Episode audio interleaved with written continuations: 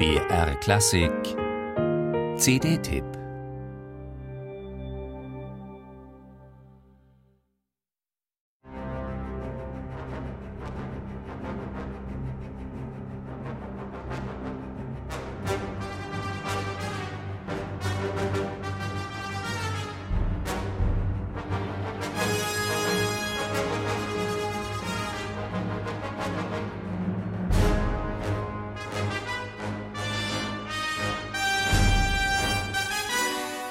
Auch jetzt noch, nachdem Regisseur George Lucas die Staffette längst weitergegeben hat an seinen jungen Kollegen J.J. Abrams, ist die Musik eine der entscheidenden Triebkräfte für die Handlung.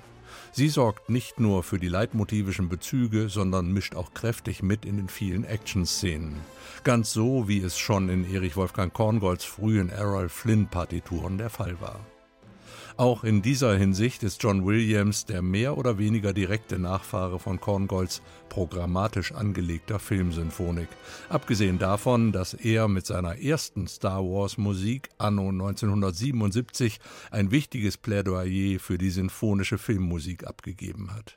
Selten ist sein Beitrag bloßes akustisches Beiwerk, sondern eröffnet eine eigene Erzählebene. Und häufig findet die Musik deshalb den Weg in die Konzertsäle, denn sie besitzt auch Aussagekraft ohne die Bilder. Musik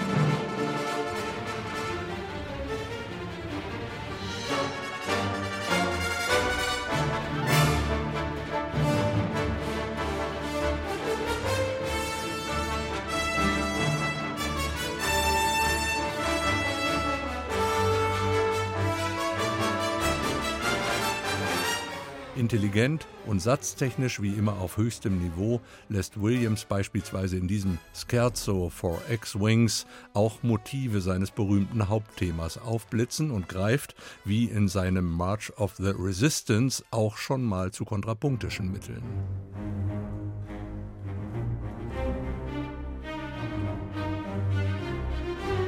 Mit dem schönen Nebeneffekt, dass sich Gustavo Dudamel, derzeit Musikdirektor des Los Angeles Philharmonic und ein ausgesprochener Williams-Fan, bei diesem Satz kurzerhand als Dirigent ans Pult gestellt hat, wie übrigens noch bei zwei weiteren Sätzen des Original-Soundtracks.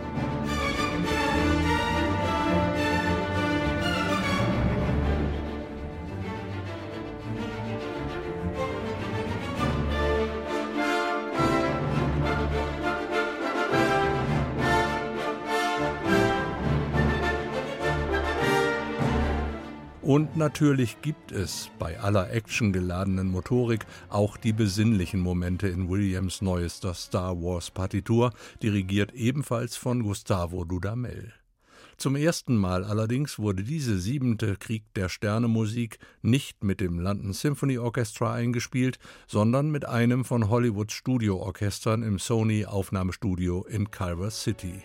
Eine Entscheidung, die vielleicht Williams fortgeschrittenem Alter geschuldet ist oder einfach der Erkenntnis, dass auch Hollywood durchaus mit Spitzenqualität aufwarten kann.